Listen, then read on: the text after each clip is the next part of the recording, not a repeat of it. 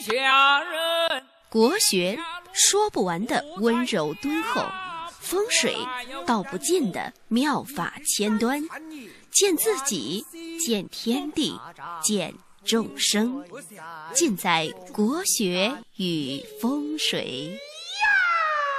大家好，欢迎大家收听《国学与风水》，我是罗云广之。今天呢，首先给大家卖个关子，问大家一个问题。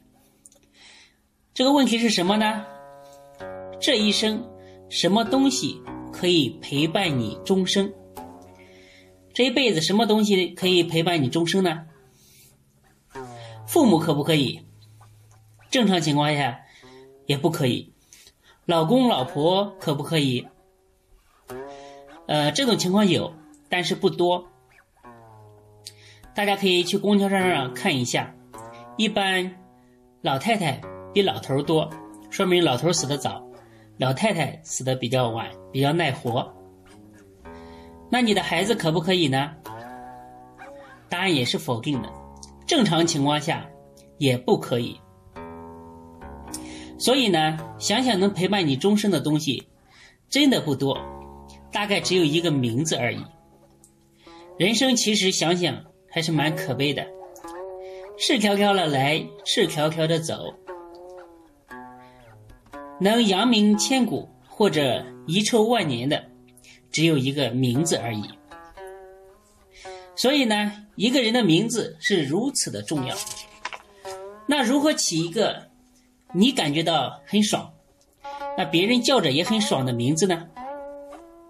今天这一期呢，给大家来说道说道，如何起个好名字，也就是起名的。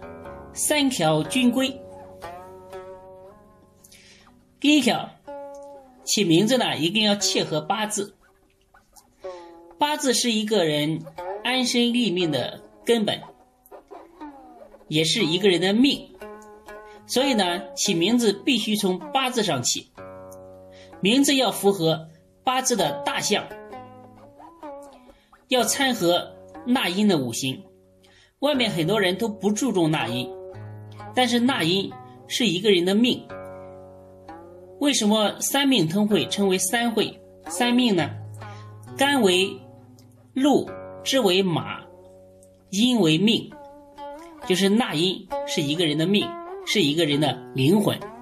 比如说你是金命、水命还是木命，这就是人的命。要看一个人纳音五行的旺衰如何。四柱纳音呢？在表达一个什么意思？如果八字呢，就是你这个人，给你起名字呢，就如同帮你做一件衣服。这件衣服呢，一定要适合你的身材、样貌、气质。比如说这个小孩子，这个八字甲午、壬申、丙寅、壬辰。这个小孩子呢是属马，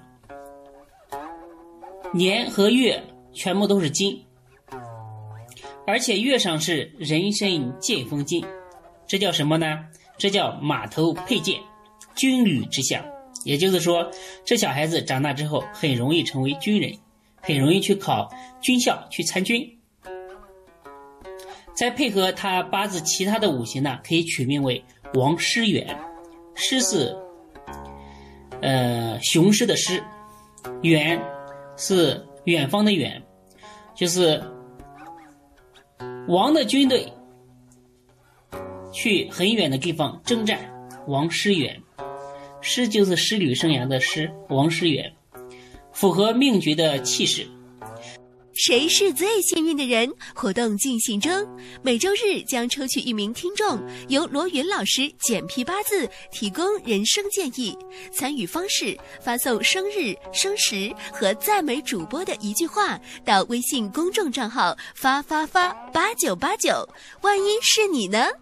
而且呢，起名字还要参考八字的用忌神，比如说你的八字喜欢火，那就要那就要起。带火的字，如果起喜欢木呢，就要起带木的字，这是一种常识。但是纳音这一块的话，目前国内很多很多的人还没有意识到纳音的重要性。这是我师傅教我的起名如何配纳音，但是现在呢，在台湾一些呃起名的学者都已经注重到这一块，也就是说，台湾的很多起名的人现在开始用纳音来起名字。第二个呢，也是非常重要的，也是现代人外面的人起名字的人考虑不到的，就是食神的性情。大家知道，食神各有性情。一定要符合他的性情。如果逆了他的性情，长大的这个孩子呢，他就会感觉到这个名字，他不像自己的名字，就是不像自己的性格，和自己格格不入，所以呢，就会想改名字。性情就是指食神的性情，比如说七煞，七煞是霸道，而财格呢比较谨慎，比较吝啬。印格呢，比较文静，比较崇尚文学；食神呢，非常的善良柔和；上官呢，是非常的叛逆、离经叛道，很有才华。所以呢，要根据这个食神的性格来为一个人命名，他一辈子都会觉得人如其名，就觉得。给我起的这个名字太好了，我就是这样的人，我就觉得这个名字非常非常的贴合我的内心，这就是一个好名字。而且，根据食神起名的另外一个好处呢，可以起到一定的教化作用。比如说，像正官的人是比较循规蹈矩的这样一个名字，那你起名字呢，就可以稍微的在字。音形意上可以让他的名字呢多一点上进之气，不要那么循规蹈矩。比如说一个人是伤官格的，他是非常叛逆的，那你给他起名字的时候呢，就要多注重一些，让他更加注重遵守这个社会的规则，就是名字是别人每天都在叫，他每天都在听。如果名字里面可以。弥补他性格的这样一个短处，起到一个教化补养的这个作用。这个名字是非常非常好的一个名字。所以呢，起名字要注意食神的性情，参考食神性情来起名字。这样子呢，小孩子大了之后就会对自己的名字非常喜欢，不会再去有改名字的麻烦。这个也是目前很多学者没有注意到的。这是也是我自己研究出来的。第三个呢，起名字要注重音节，就是我们所说的平仄。平仄是中国古诗里面所用的这样一种音节，平仄。平为一声，其他的为仄声。一般情况下起名字为仄仄平，比如像毛泽东，前两声为仄声。最后一声为平声，叫仄仄平。还有呢，可以用仄平平。比如说，我们很熟悉的一个历史人物叫做李师师，这样起名字也很好听，仄平平李师师。还有呢，可以起名为平仄仄，像周杰伦，周杰伦，平仄仄。所谓音节呢，一般最后一个字为破音，为上扬的音调。听起来呢就比较响亮，比较爽朗，喊你的时候呢比较干脆，这样子呢别人喊你的时候呢舌头呢也不会打卷，所以呢这样的名字就会起得非常非常的好。接下来呢就是一些比较细枝末节的问题，比如说不能用太生僻的字啊，别搞得你的名字到派出所之后，人家系统里面都打不出来这个字。那这个名字就非常非常的生僻，而且以后你用的这个字的时候，别人看你这个字都不认识。有一个笑话说，老师点名的时候看到这个字不认识，就故意把你落下不点。到最后的时候，全班的同学都点完了，然后说还有谁没点到？然后你说还有我，那老师说你叫什么名字？这个时候才知道你叫什么名字，你这不是难为老师吗？对不对？还有呢，起名字呢要有出处，最好是从什么四书五经啊、易经里面啊，像蒋介石就是来自于易经七戒如石，找到比较有内涵的名字。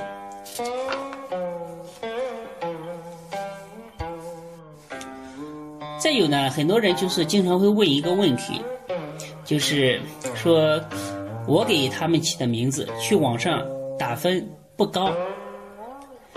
就是笔画加起来那个笔画不好，其实笔画这个东西呢，是日本人呃拿过来忽悠人的，真的是一些华而不实的东西，没有实质的任何意义，就多少画多少画在里面折腾，没有意思。如果按照他们的那个笔画的话，那马英九像这种名字的话，就是穷逼加屌丝，但是人家现在是贵为总统，所以这一套的话。是不足为信。现在很多学者慢慢都开始抛弃了所谓的什么天格、地格、人格这一套的数字笔画起名法，真的没有什么意思。起名的话就是从八字来起，只要适合你的八字的气势，贴合你八字的纳音五行用忌神，然后呢词音义，再注意。这个音节比较好听好记，意境比较好，这不用怀疑就是一个好名字。不要说笔画一定要按照他的标准达到一个什么样的吉祥的程度，那样一点意思都没有。古人说呢，赐子千金不如赐子一名，就是给小孩子一千两黄金，还不如给他一个名字。名字呢，显然可以让人获得自信，而坏的名字呢？就像一个人穿了一双小鞋，你让他穿吧，他也能穿，但是总归是不舒服，时间长了，脚上是要起泡的。所以呢，给小孩子无论是起名还是改名，都要非常的谨慎，非常的慎重，不要被那些江湖术士所欺骗，这样讲那样讲，然后忽悠你。那起名呢？今天就为大家讲到这里，希望今天讲的起名字能够帮助到大家。